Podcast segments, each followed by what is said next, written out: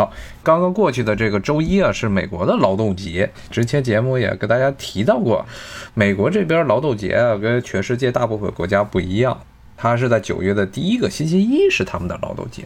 像欧洲很多国家都跟中国一样，所谓的国际劳动节都是五月一号。原因也很简单，因为美国政府不愿意把五月一号当做自己劳动节，因为五月一号劳动节的原因为什么设在五月一号，就是为了纪念美国当时芝加哥那边的工人罢工、工人起事之后啊，在他们那个叫做采草场的地方出现了流血事件。当然，美国政府一直认为是工人们先挑起来的，工人们认为是警察先干起来的。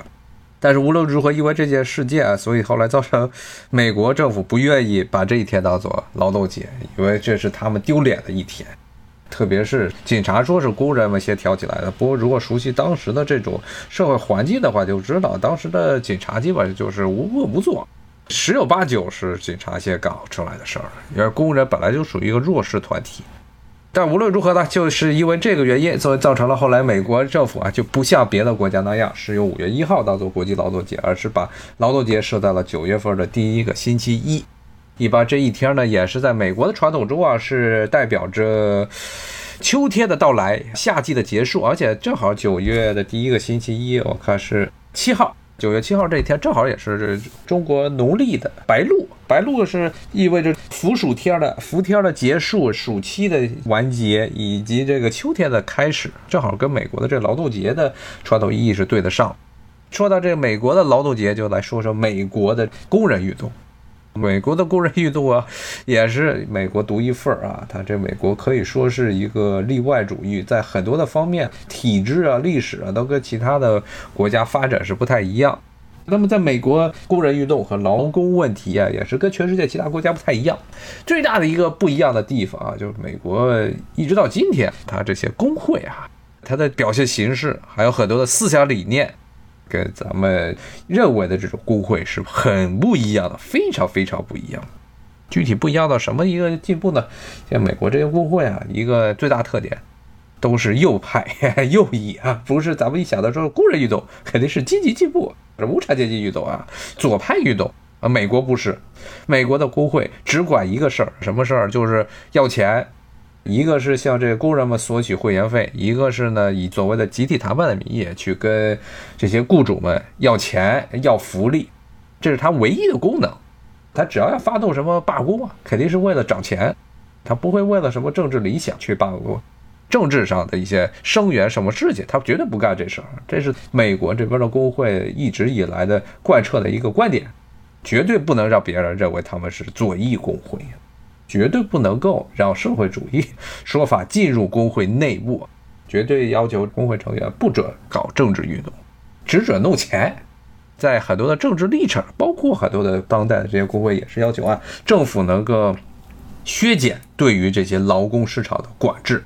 这个其实是跟右派啊、跟保守派的很多观点反而是一致了。那为什么美国会变成这个样子？美国的工会为什么会是这么一个情况呢？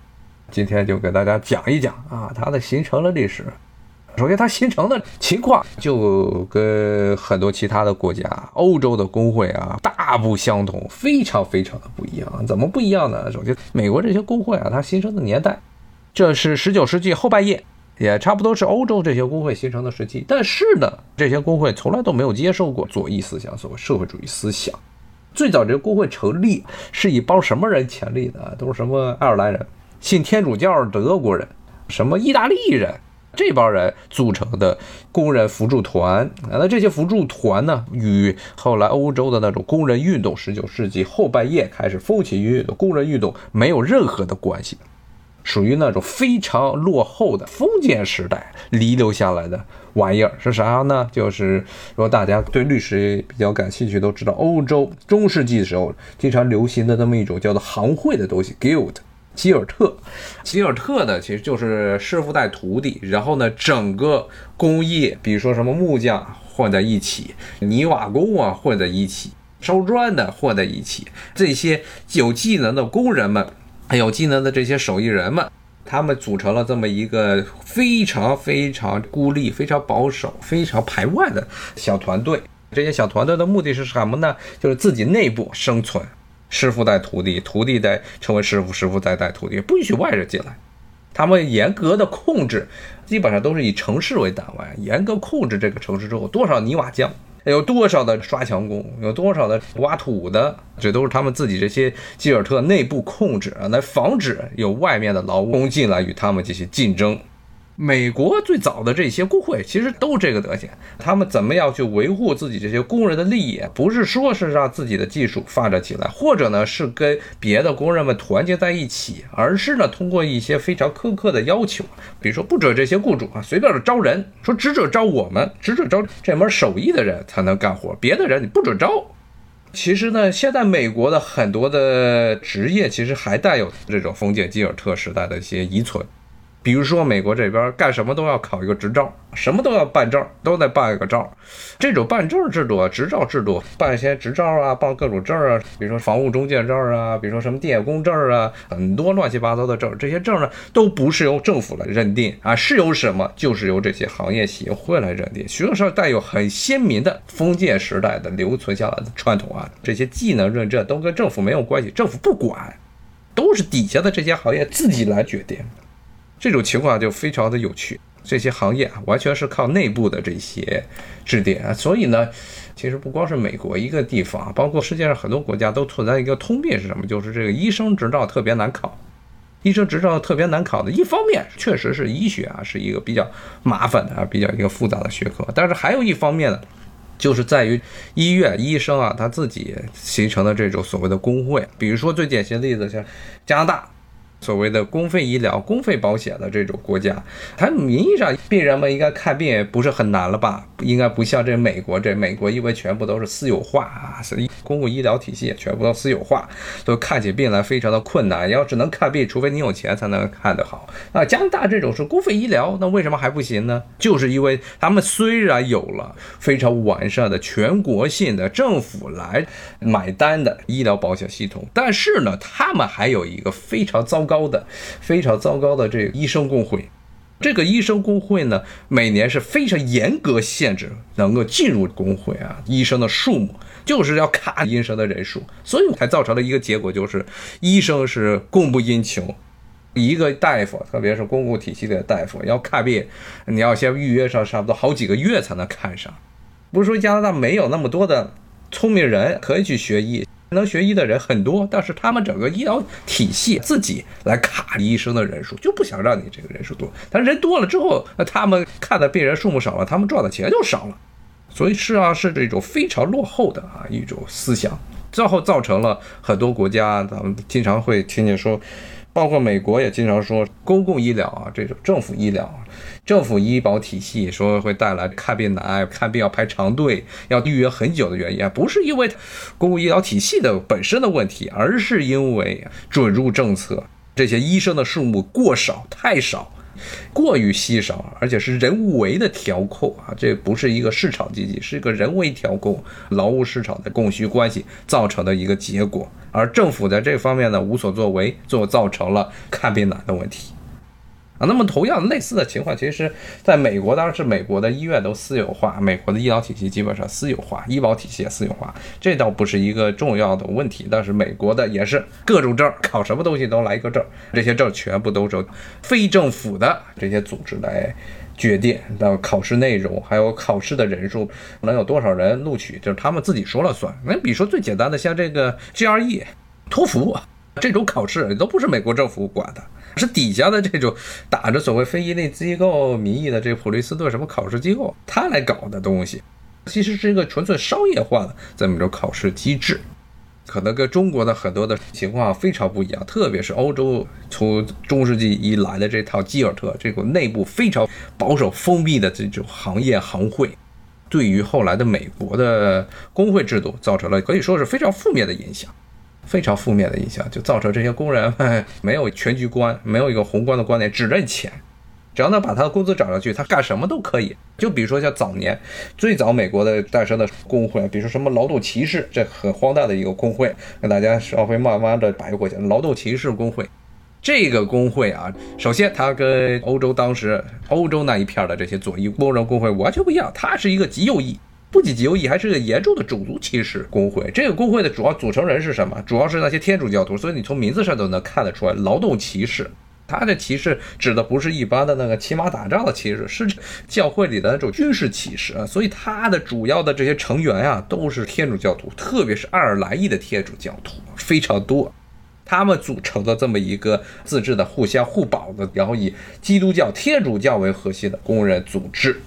这些为什么都是爱尔兰人呢？有人问。之前节目中也提到过，美国十九世纪后半叶的移民史，当时爱尔兰是闹大饥荒，土豆大饥荒，然后大批的爱尔兰人活不下去了，就逃到美国来。而当时美国啊，在主流的主流白人都是所谓的英裔白人啊，格鲁萨克森白人，要不就是苏格兰人，要不就是英格兰人。他们认为爱尔兰人是劣等民族，所以呢，爱尔兰人基本上来到了美国，主要是都干一些下等人才干的活，劳工活啊。所以这些大批的劳工都是爱尔兰裔，这些人组织了这么叫做劳动骑士团。但是呢，这些劳动骑士团很快就有了竞争对手，比如说像大批的，又回到了经典的例子了。美国修跨两大洋的铁路，贯穿整个美洲大陆的铁路线的时候，从中国这边弄了很多的苦力过来，也就是所谓的中国的劳工。这些中国劳工啊，基本上要的钱不多，而且吃饭吃的也比这些爱尔兰人少。要的工钱也没有爱尔兰人多，这爱尔兰人就非常的不高兴，尤其是这个劳动骑士团，他认为这些邪恶的异教徒啊，邪恶的这些中国人啊，抢了他们的饭碗，所以后来美国在十九世纪后半叶出现的一系列的这种排华浪潮，很大程度上啊是这些劳工会搞起来的。我们老想着说，工会应该是一个所谓的进步组织。左翼组织，然后是跨越了种族国家的藩篱，国际主义战士，国际主义国会。但是呢，美国国会恰恰相反，它是一个极端保守、极端孤立，而且带有浓厚的种族色彩。这些早期的美国国会不光是对华人态度非常恶劣，对于黑人也是态度非常恶劣。原因也很简单，因为黑人也是在社会的最底层，是要跟这些白人劳工竞争工位的，那这些白人劳工就不干了。所以当时美国南方搞一系列的种族隔离制度，然后随意的打杀黑人啊，这种情况，这些美国的工会啊，不仅不反对，反而支持。所以这些美国的工会从一开始它出现的伊始就是一个非常糟糕的这么一种组织。有听众可能会问了，那有没有左翼的？左翼的有，但是呢，出现的年代。因为这都是美国所有的这些社会思潮啊、意识形态都是要比欧洲落后五十年。那是什么时候？二十世纪初的时候开始出现了一些真正的关于要发展左翼运动人。但是呢，美国呢，在所有西方国家中也是一个特例了，就是美国的资本市场左翼运动啊还没有发展起来，资本主义市场已经非常的壮大了。所以呢，特别是当时刚刚出现美国国内出现所谓的打着所谓社会主义旗号的思潮出现的时候，包括要组织所谓左翼工会的时候，这时候美国出现了一个什么情况？就是所谓的红色恐惧。这种红色恐惧呢，一直到了一九一零年代、二零年代初的时候，达到了一个巅峰。左翼工会，所以后来一直受到美国社会各界的打压，从政府一直到底下的资本，还有包括舆论进行打压，包括在。一九一零年代末，啊，一九一八年二一战结束，然后二零年代初这段时间内呢，大批的美国人被怀疑是社会主义者，直接就被杀了。看这美国的公共治安史，特别是一九五零年代二战之前的这段公共治安史，是有一个很大的特点，就是私刑现象极为严重啊。刚才跟大家说，这些黑人经常就被绑起来，先绞死，吊到一根树上，然后烧了。不光是只对黑人，对华人。排华法案出来前后的时候，大批的华人也是这样被白人给杀死的。然后还有包括一战的时候，因为美国后来参战了，跟德国成了交战国，所以要德国人也被烧死，也有一个德国人被烧死。然后呢，包括后来出现红色恐惧，红色恐惧之后呢，很多的被认为是红色恐惧的人，直接不是被警察抓，而是被这些所谓的民众抓起来给烧了。美国有一个专门的词汇叫叫 vigilant，vigilant 是指这所谓的民间执法队，在。十九世纪后半叶的二十世纪前半叶的美国社会非常的流行这些所谓的民间执法队，他们认为美国的警察体系啊、司法体系啊不能满足他们这些民间地方的需求，所以呢，他们成立了很多自愿的，把他们认为是罪犯的人、认为犯了法的人处以极刑，一般都是用绞刑然后火焚的办法公开处刑。所以呢，现在历史上经常能看见。如果去美国的这些资料馆，经常看见那个时代这些所谓私刑、私刑的照片，而且之前节目也跟大家讲过，当时美国人是觉得执行私刑是一件非常光荣的事情，一般上都是一具被烧焦的尸体挂在树上，然后周边一圈人啊，男的女的，然后围在一起来庆祝，这是美国司法体系中一个可以说是非常黑暗的一幕。回到刚才的话题了。所以呢，美国的左翼工会一直发展非常差劲，而且呢是受到政府和当时已经成为主流的所谓的右翼的这些工会的严重打压。当时的美国工会还有一个很重要的趋势啊，就是在讨论是美国的这些工会应该是像欧洲那样啊，建立所谓的产业工人联合会，还是要像以前的封建时代那样，就跟那些刚才说的封建基尔特那样，是这种所谓的以职务来划定工会，比如说这个木匠协会呀。打铁匠协会呀，泥瓦匠协会呀，这种情况，而是还是说要像欧洲那样，比如说钢铁工人联合会，比如说什么半导体工人联合会。假设啊，其实半导体也没有真正意义上的工会啊，或者汽车工人联合会。最后呢，这种植物工人啊，这种什么泥瓦匠工人协会这一派占了上风。原因其实也很简单，因为产业工人他其实是把整个大产业内的所有的人，不管你是木匠。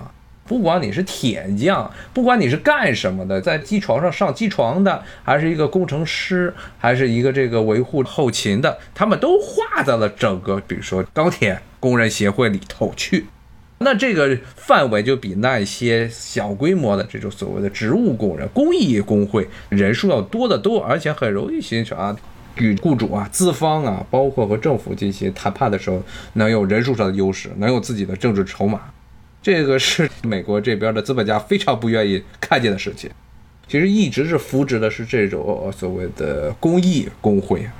公益工会而并非产业工会，一直到今天还是带有非常鲜明的这种特征。那么这些工会呢，一方面它是在发展，另一方面其实美国啊，一直到了一九三零年代的时候啊，工会啊才真正的合法化。之前工会属于非法组织，经常是工会组织起来了，去跟资方去谈判，说要钱。涨工资，减少这工时，然后呢，资方一般这种情况下是会怎么样处置呢？他不是去跟工人谈判，而是把警察叫来，让警察叫来，一般是拿着汤姆逊的冲锋枪，嘎一通乱扫，把这些工人先给杀了再说。所以那个时代搞工会是一件非常危险的事情。这个时候，这些雇主们就不敢动用私刑了。等他动用私刑的话，找那些私人执法队人数太少。虽然这些工会的规模不大，但都也是上百号人呢。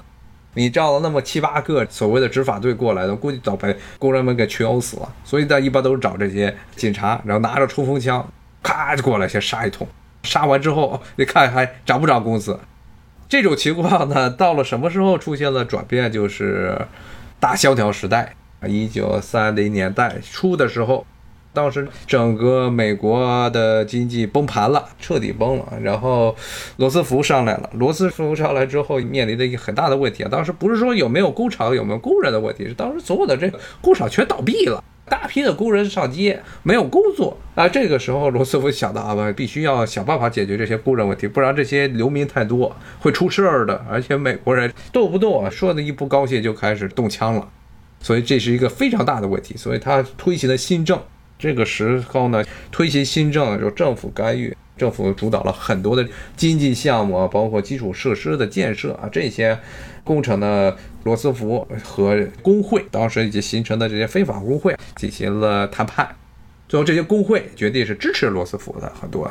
政策包括他们也知道啊，如果没有罗斯福这些新政啊，先修个路，把这路再刨了，再接着上修路，再把这路刨了再修啊，这么一种形式，其实是由政府出钱雇这些失业工人来干活。如果没有这些罗斯福新政，这些工会也就完蛋了，因为工人们都没工资了。都早就解雇了，所以这个工会支持罗斯福的新政。那么罗斯福同时呢，也与工会进行了妥协啊，当时就立法，从那个时候开始，正式的美国的工会成为了一种合法组织啊，允许美国的各地的这些企业以企业为单位建立工会，这是当时罗斯福埋下了一个祸根。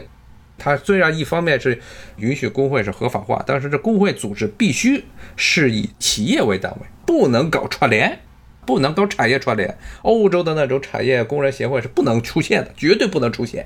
很明显就是怕工人一旦势力做大了就不好管理了，不好管理了，那导致这些资本家都起来不干了。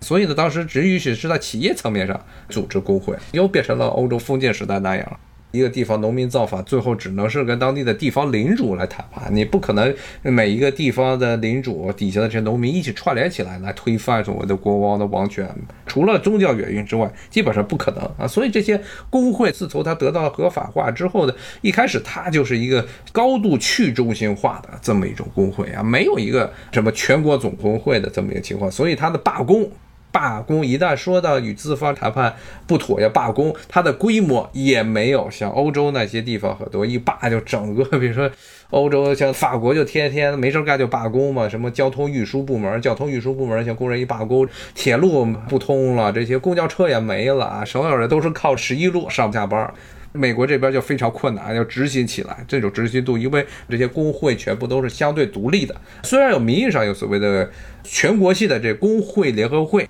像美国现在最大的工会联合会就叫 AFL，美国劳动工会。美国没有全国总工会，美国从来没有，最大的机构是 AFL，但是呢，它其实是很多的小工会的一个联合，并不是一个像全国总工会这样有一个完备的这么一个行政体系。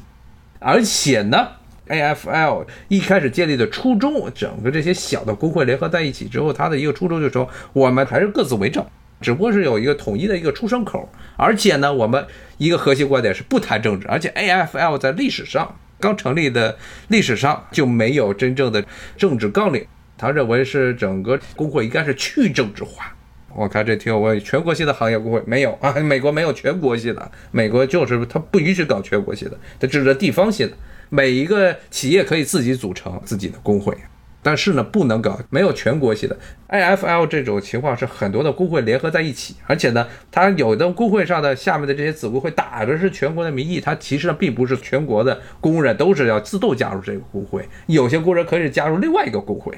就跟美国的传媒系统一样，你看美国有的传统的电视网络有三大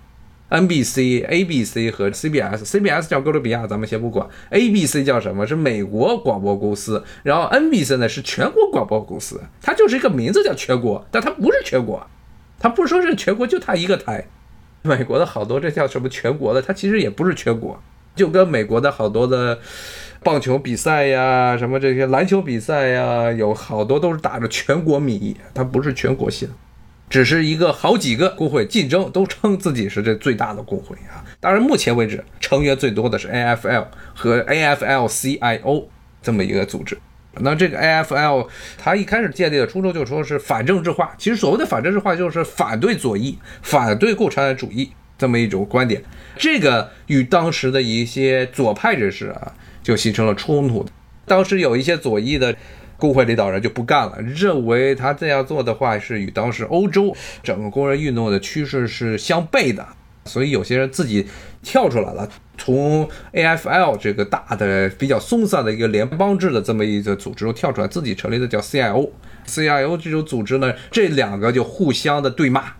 骂了好多年。但是它什么时候开始这两个后来合并到一块儿的呢？是一九五零年代。一九五零年代出来一件什么事儿？叫麦卡锡主义。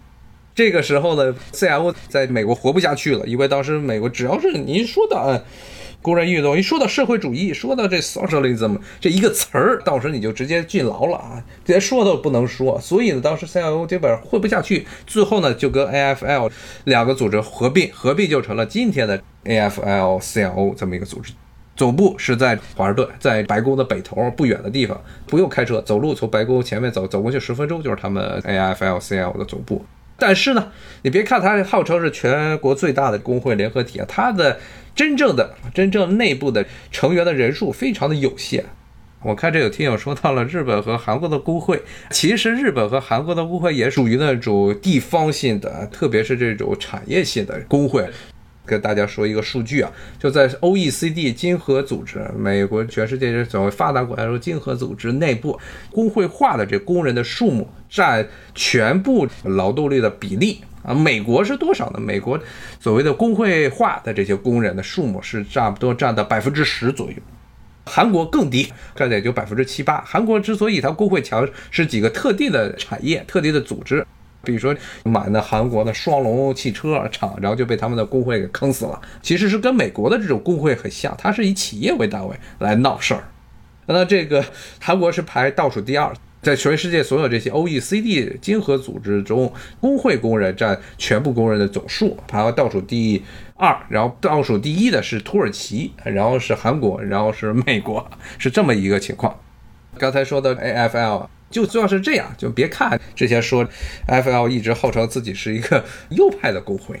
说是与美国社会的主体思想是吻合的，但就这种情况下，还是只要一提到工人运动这个几个词，美国政府就害怕的不得了。所以后来呢，在一九四零年代和一九五零年代的时候，连续出各种各样的法令，包括当时一九五零年代出的法规，还是规定美国政府啊，对于各地地方的工会有直接的干预管理的权利。主要是后来是给弄了很多的法律上的允许政府来干预的工会内部事务的这么一些条规，因为这些法规的规定啊，从从五十年代开始，基本上美国的工会就开始走了下坡路。它其实真正的黄金时代也就差不多从三十年代到五十年代中间的二十年时间内，巅峰是一九五零年代初，这个时候美国的差不多有三分之一工人加入了各种工会。这就是美国当时整个工会运动的最巅峰时期啊！好，今天呢我就跟大家聊到这里，咱们下回有机会再继续聊，谢谢大家，拜拜。